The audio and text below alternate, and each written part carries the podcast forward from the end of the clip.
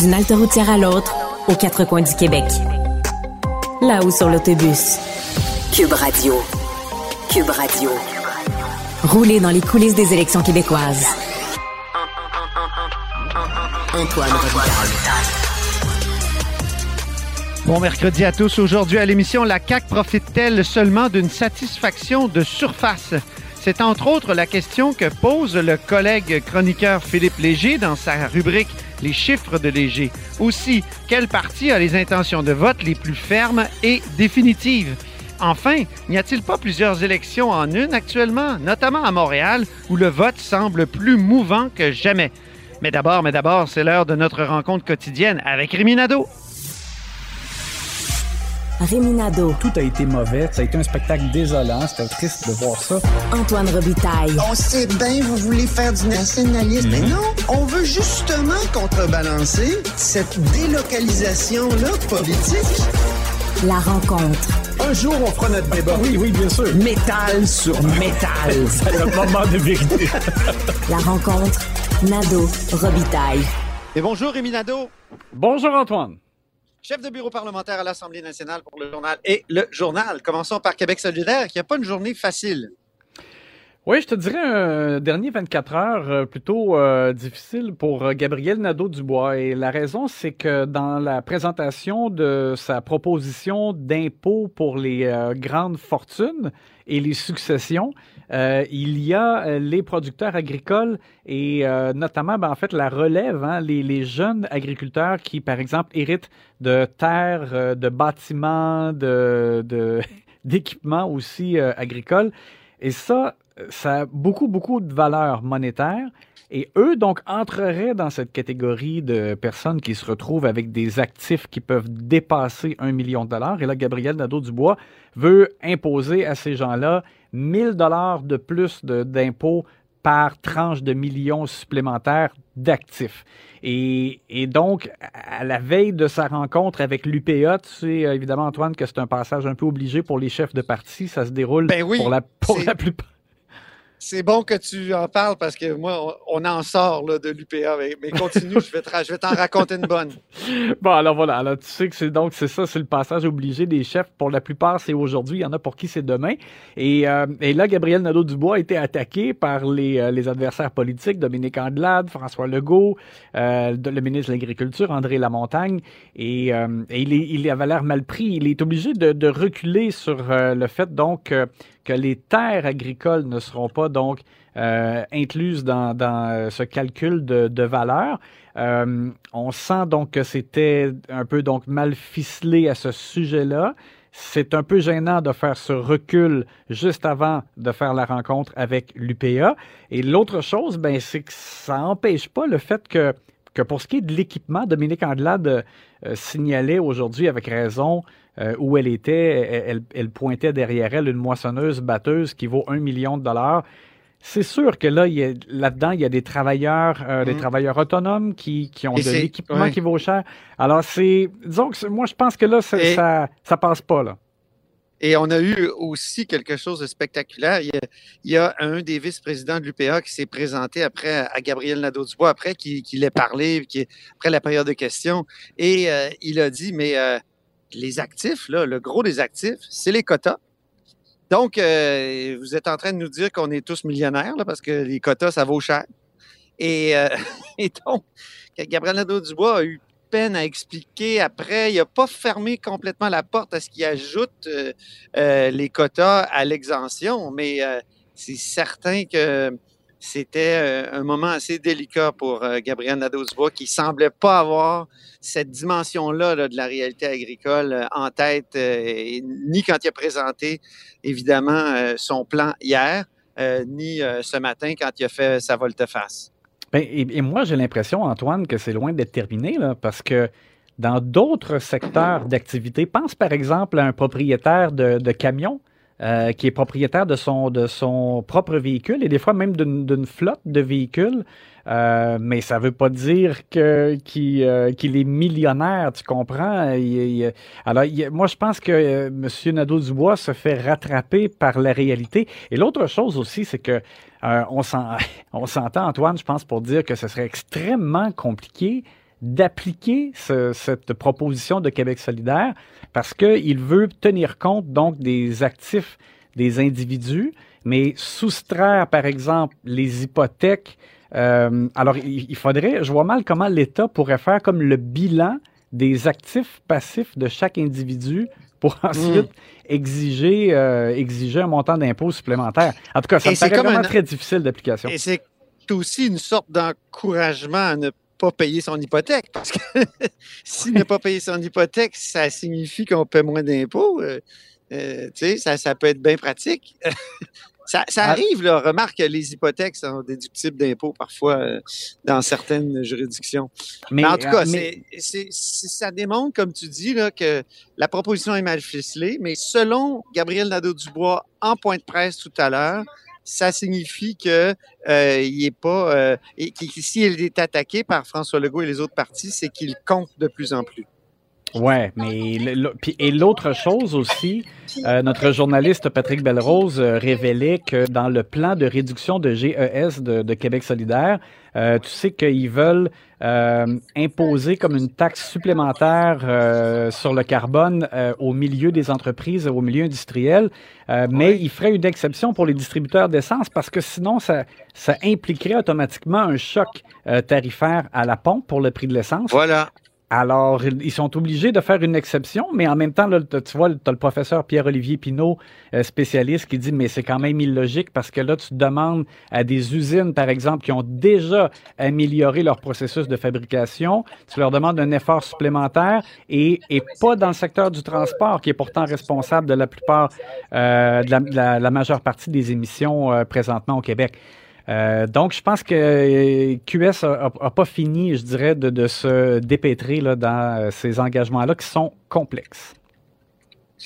Dis-moi, Sherbrooke, tu es allé en fin de semaine. Moi, je, m'en vais là, justement, dans, Saint-François, puis dans, dans, Sherbrooke.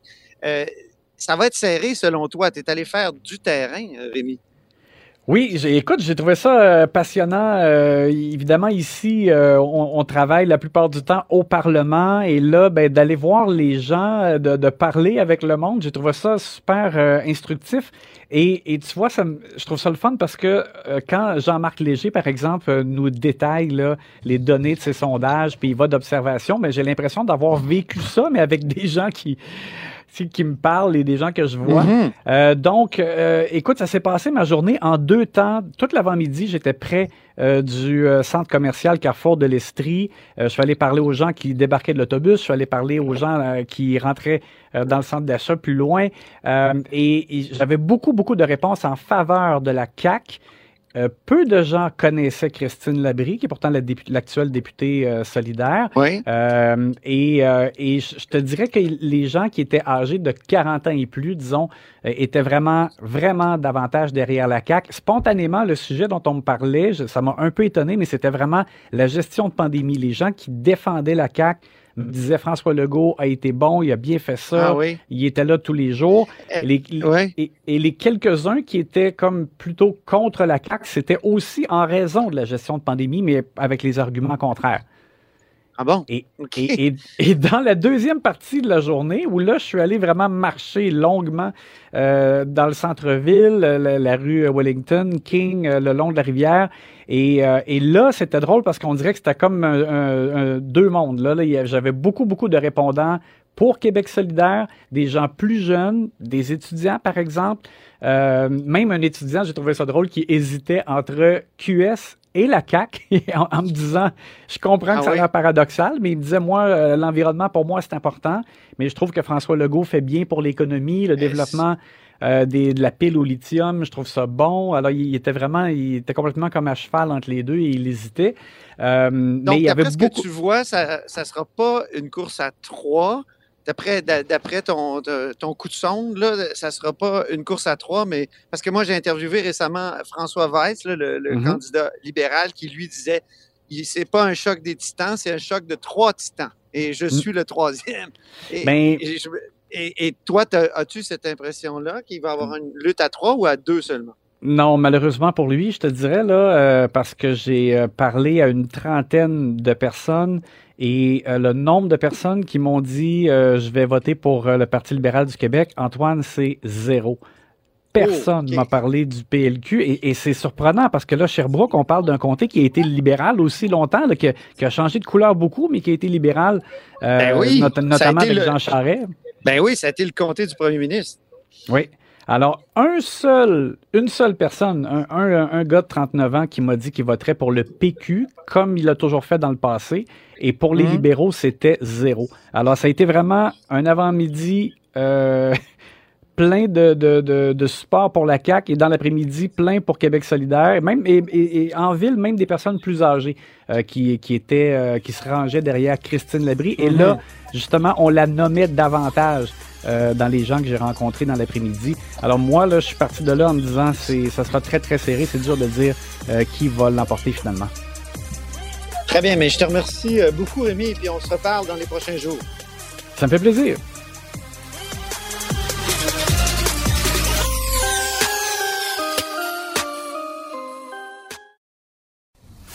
Antoine Robitaille. Le véritable troisième lien. Le salon bleu à vos oreilles. Et tout ça sans utilisation des fonds publics. Et c'est l'heure des chiffres de Léger. Bonjour, Philippe Léger. Bonjour Antoine. Chroniqueur au journal, doctorant en sciences politiques, avec qui on analyse périodiquement des questions d'actualité politique à travers les données de sondage. Mais là, évidemment, euh, c'est la campagne électorale, donc on a énormément de questions qui nous viennent parce que le résultat est quand même encore dans un mois. hein. on est le, le 5 aujourd'hui. Alors, les intentions de vote, euh, Philippe, est-ce qu'elles sont fermes et définitives selon toi? Ben, depuis huit mois, ils le sont fermes et définitifs, les intentions de vote. Euh, commençons par le constat, depuis décembre dernier, depuis la montée de, Max, euh, de Maxime Bernier. Oh, Euh, quel... Des fois, les, des fois, les lapsus sont trop. sont Oui, puis c'est pas, pas exactement la même chose, mais on pourra y revenir, Philippe. C'est un beau lapsus qui ouvre toutes sortes de questions et, et d'horizons d'analyse.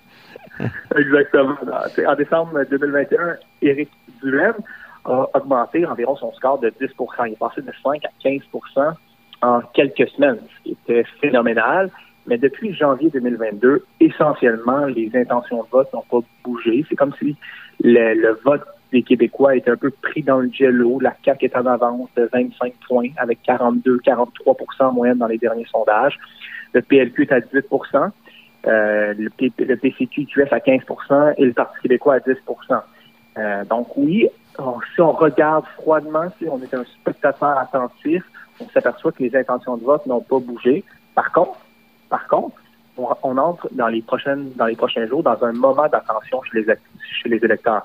Moi, j'ai l'impression depuis les derniers mois, on était dans un moment de flottement, que bon, il y avait une élection qui s'en venait, euh, c'était la période estivale, c'était relativement la fin de la pandémie, donc les électeurs n'écoutaient pas véritablement, mais là, avec la période des débats, on sort de la période des promesses, on rentre dans la période des débats. Là, j'ai l'impression que les électeurs vont regarder si s'ils confirment leur vote ou pas. Puis quand même, là, il y a quand même 37% des électeurs québécois qui affirment dans le dernier sondage que leur choix n'est pas encore définitif. Là. Il y a Oui. encore d'un paquet d'électeurs Mais, qui sont à la... mais 62% disent que, c'est, euh, que le jello est pris.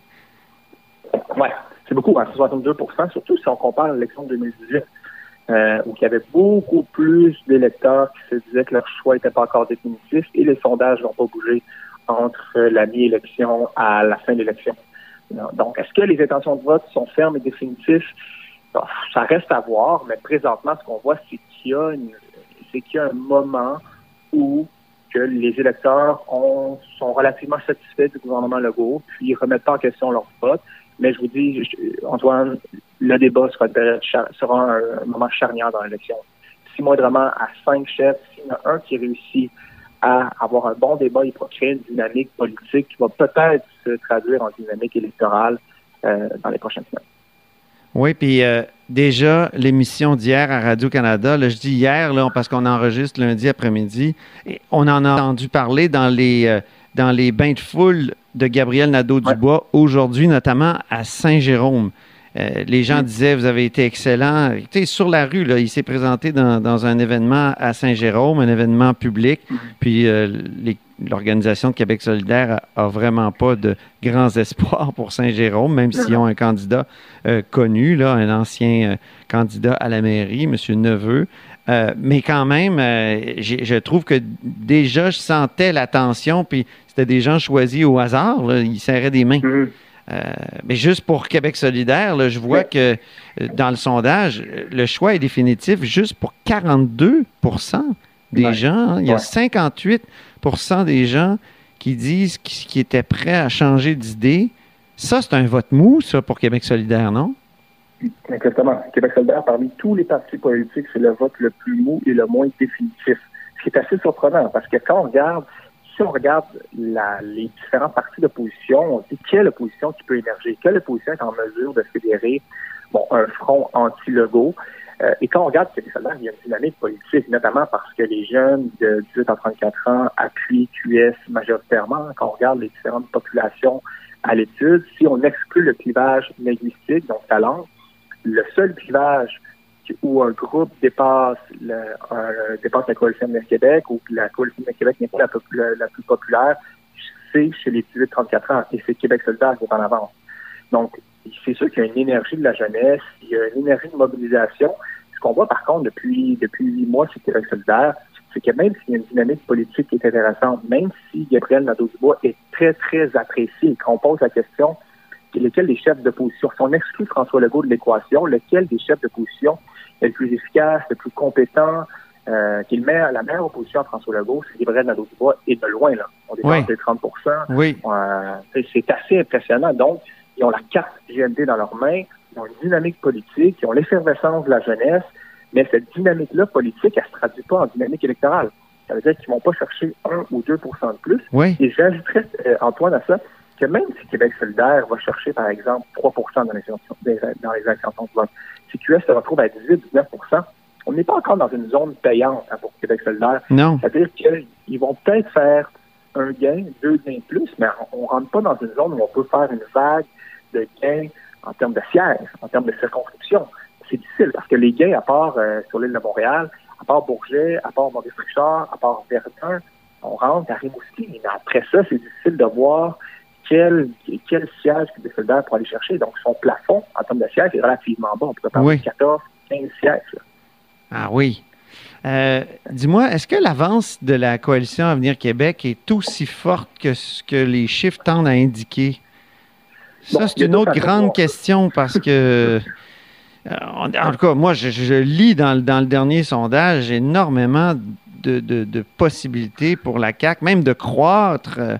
Donc, euh, ben là, depuis le début de la campagne, j'ai l'impression que, mais c'est juste une impression, là, que qu'il y a des, faux pas, des insatisfactions qui peuvent ressortir. Est-ce qu'il est y a une satisfaction de surface? Je sais que toi, tu as écrit mm. l'autre jour dans le journal qu'il y a beaucoup de. sur des thèmes en particulier, euh, il y a beaucoup d'insatisfaction, même si la satisfaction globale est assez rassurante pour la CAQ.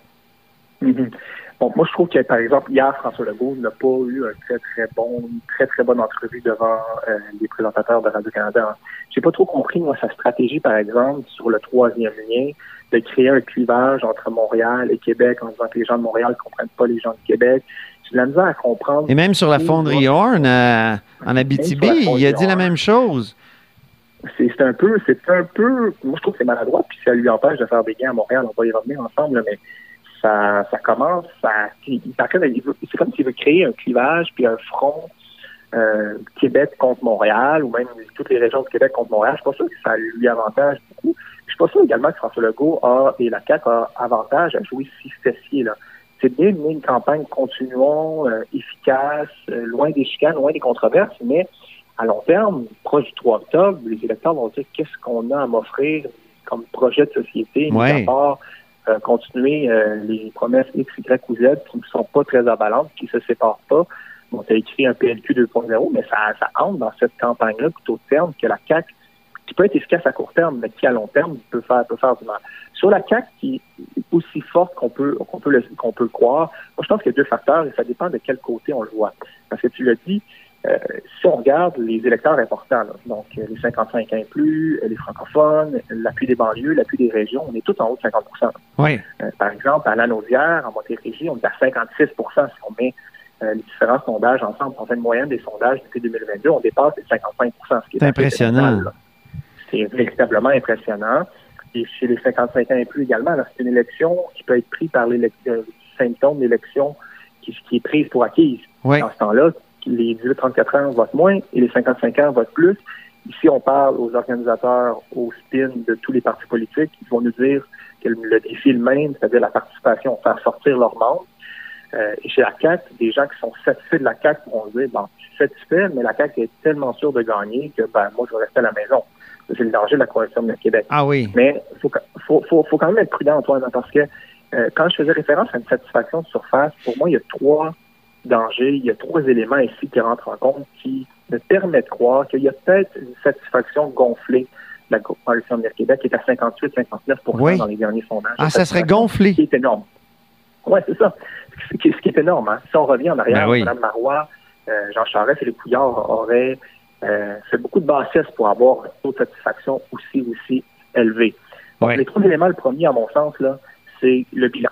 Quand on regarde le bilan sur les enjeux précis, la Coalition de Québec n'a pas une réputation. Bon, ils ont l'excuse de la pandémie. Puis je pense qu'il y a bien des électeurs qui sont conscients que la CAQ a eu une pandémie entre les jambes qui leur permet d'excuser un peu leur bilan d'éducation en santé, que bon, les Québécois considèrent que c'est en deçà de leurs attentes. Premier élément. Voilà. Deuxième élément, pour moi, c'est l'absence d'alternative. Euh, la CAQ a, à mon sens, une satisfaction très, très élevée parce qu'il n'y a personne en avant d'eux, euh, en avant d'elle, plutôt qui se démarque véritablement. Il y a Gabriel Nadeau-Dubois qui est apprécié, mais il est ralenti par sa propre formation politique. Euh, le reste des partis politiques, ils n'expliquent pas vraiment grand-chose, ce qui crée une satisfaction qui peut être, je vais reprendre l'expression, gonflée du côté de la CAQ. Le troisième élément, c'est un élément qu'on ne prend, prend pas en compte. Le vote de la CAQ, c'est pas une loyauté qui remonte à 1980. Ça reste quand même un vote neuf. Ah oui. Il n'y a pas de, il y a pas de, disons, de difficulté ou de, c'est pas, pas déchirant pour l'électeur de changer de parti politique si moindrement la CAQ menait une campagne électorale qui était plutôt difficile, par exemple. Si François Legault n'était pas inspirant. Tandis que les électeurs ne votent pas pour la CAQ depuis 5-6 élections, mais probablement seulement depuis l'élection de 2018. Bon, quitter la coalition de Québec, ce qu'il arrive, c'est pas déchirant. C'est comme un, un, vote jetable. oui, exactement. On a plusieurs élections en une, ça tu, tu le dis, puis tu l'écris souvent. Au, à la grandeur du Québec, là, c'est, c'est facile de deviner le dénouement, mais il va y avoir des batailles régionales euh, et, et elles, elles, ont l'air intrigantes. Oui, exactement. Il y a plusieurs campagnes électorales en une. Hein. Euh, bon, je t'en, je t'en nommerai trois. La première, c'est à Québec, la capitale nationale.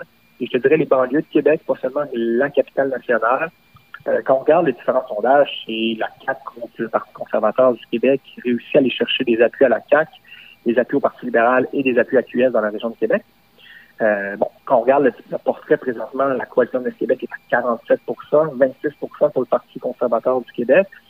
Une différence aussi élevée, le 21% entre la CAQ et le PCQ. Ça fait pas beaucoup de sièges hein, pour le Parti conservateur. Pour moi, c'est Chauveau, après c'est Beauce-Nord, Beauce-Sud, mais après ça, c'est extrêmement difficile d'imaginer d'autre côté, du côté euh, du Parti conservateur du Québec. Je te ferai une note parce que tu étais dans l'autobus du Parti libéral. Oui. Je te rajouterais quelque chose. Le Parti libéral du Québec fait 6% dans la région de Québec. Oui, j'ai vu ça. Les cinq, les cinq, premiers jours de Dominique Anglade et de PLQ se sont faits dans la région de Mais Québec. Mais je vais te l'expliquer. J'ai finalement compris euh, pourquoi. Ben, c'est qu'au départ, ils étaient censés aller dans l'Est du Québec. Ça, on me l'avait dit. Mais il n'y avait okay. pas de candidat. Donc, ils sont rabattus sur euh, l'Est proche. c'est mm -hmm. Québec. Puis, euh, il mais il manquait aussi des candidats. Puis, il y a une candidate qui a sauté. Puis, bon. Alors, euh, ils, sont, ils, ont vraiment été pris de court. Puis, évidemment, ils ont ouais. tellement de problèmes que ils se sont dit on va, on va rester, on va faire quelques annonces. On va... Puis il n'avait pas prévu un grand rassemblement euh, de départ à Québec. Il l'avait prévu à Montréal. Ils ne voulaient pas avoir l'air trop montréaliste. Ils l'ont fait à Québec, mais Dominique Anglade seul devant son autobus. En tout cas, c'est ouais, ouais. comme ça qu'on peut expliquer euh, ces trois, quatre jours à Québec, dont plusieurs à la tribune de la presse. Je te dis, on, on c'était euh, business as usual. c'est surprenant quand même. Parce que je comprends, je comprends l'explication, Antoine, mais le Parti libéral ne peut faire que des gains ou garder les sièges dans la région de Montréal. Et la seule façon que le Parti libéral peut créer une dynamique politique, donc aller chercher 2-3% c'est par la région de Montréal, c'est-à-dire par les non-francophones qui votent à 50% pour le Parti libéral présentement, ce qui est, est vraiment bas. Jean Charest à 80 Philippe Couillard c'est à 70% Donc, il y a possibilité pour Dominique Anglade, en allant chercher ce vote-là de non-francophones, d'aller chercher 2-3% de plus, qui ferait en sorte, ou 1 ou 2 de plus, qui ferait en sorte qu'il y aura un message plus positif pour le Parti libéral. Puis là, quand on va chercher 1-2% on crée un momentum qui permet ensuite d'aller chercher plus d'appui. Je, je, demande très, très sceptique de ne pas avoir commencé la campagne dans la région de Montréal. Euh, bon, la deuxième région, c'est bien sûr le Bas-Saint-Laurent, l'Est du Québec, la Gaspésie. C'est bien sûr entre le, Parti québécois et la CAQ. Je te ferai quand même, je, nommerai un détail ici.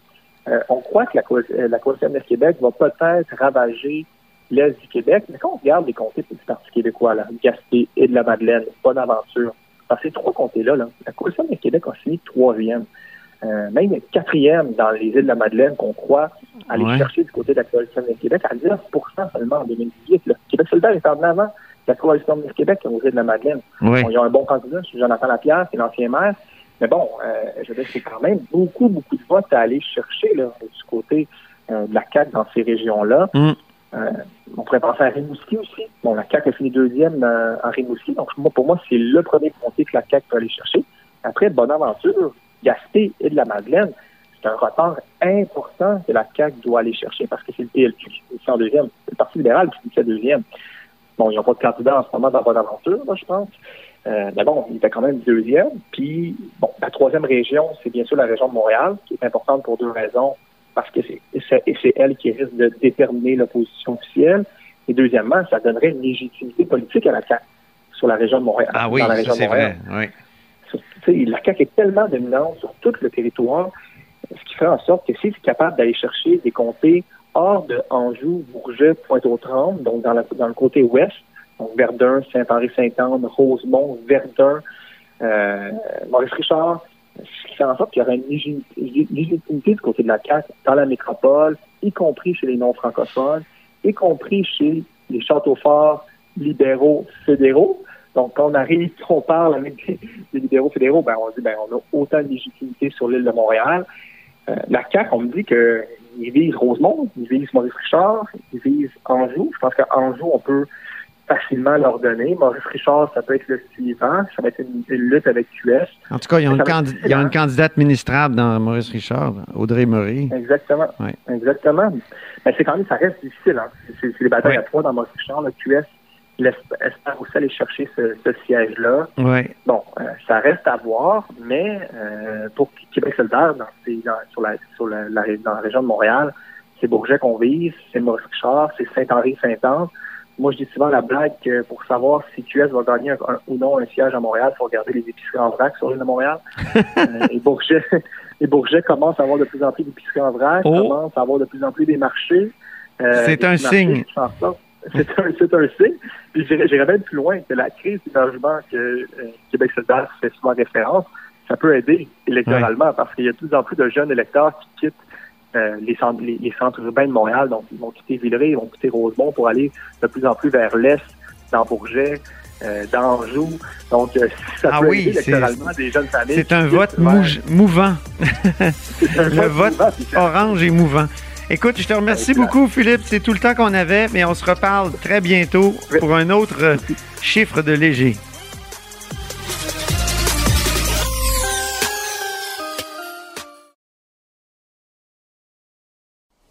Pendant que les partis politiques sillonnent le Québec pour récolter des votes, Antoine, lui, vous rapporte les vraies histoires de campagne, bien assis à l'arrière du conducteur. Je vais y aller sur un autre sujet. Votre cheville va mieux? Oui.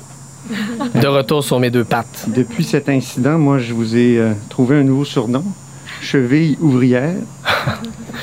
Parce que vous dites que vous appréciez les mouvements qui viennent de la base. Hein? Euh, vous avez, euh, un, disons, un préjugé favorable aux travailleurs, surtout ceux qui se regroupent dans les syndicats. Est-ce que je me trompe? Non, je pense que de manière générale, c'est assez exact. Et là, je voudrais comprendre pourquoi, alors, vous levez le nez sur le regroupement pour le cégep français. Euh, c'est un mouvement de profs de cégep, d'instituts aussi, qui adoptent dans des résolutions formelles, euh, par le truchement de leur syndicat, euh, que la loi 101 soit appliquée au niveau collégial. Puis hier, c'est le 40e syndicat de cégep qui a adopté une résolution. Mmh. Pourquoi vous levez le nez sur ce mouvement-là? Moi, je respecte la démocratie syndicale. Puis je respecte le droit des travailleurs travailleuses de prendre des positions, mais ça ne veut pas dire que je suis toujours d'accord. Je vais vous donner un exemple. Il y a déjà eu des syndicats qui étaient pour la construction de GNL Québec. Il y avait le droit, ces syndicats-là, d'être pour GNL Québec, mais à Québec solidaire, là-dessus, on n'était pas d'accord avec eux. Fait que moi, je respecte tout à fait le droit des travailleurs travailleuses des cégeps de prendre des résolutions pour appuyer la loi 101 au cégep, mais à Québec solidaire, là-dessus, on n'est pas d'accord avec eux. Je comprends que vous contestiez les faits des syndicats qui sont pour GNL Québec. C'est des questions environnementales. Vous dites que vous êtes...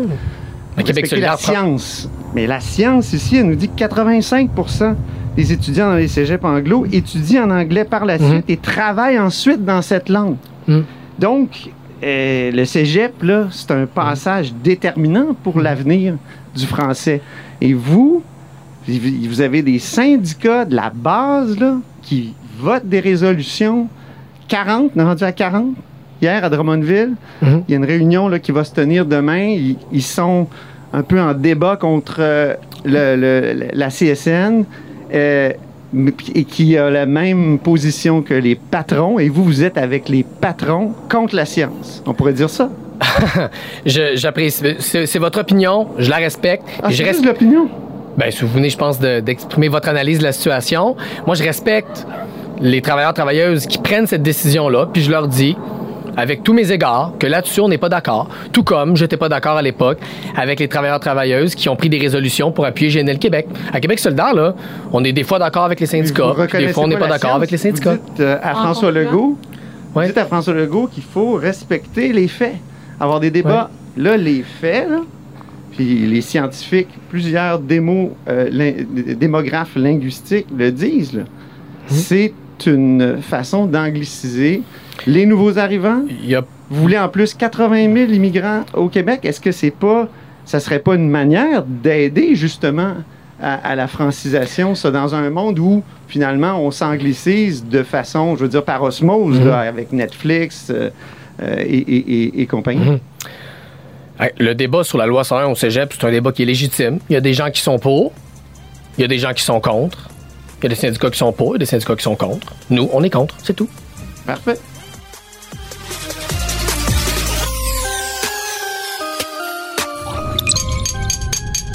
Cube Radio.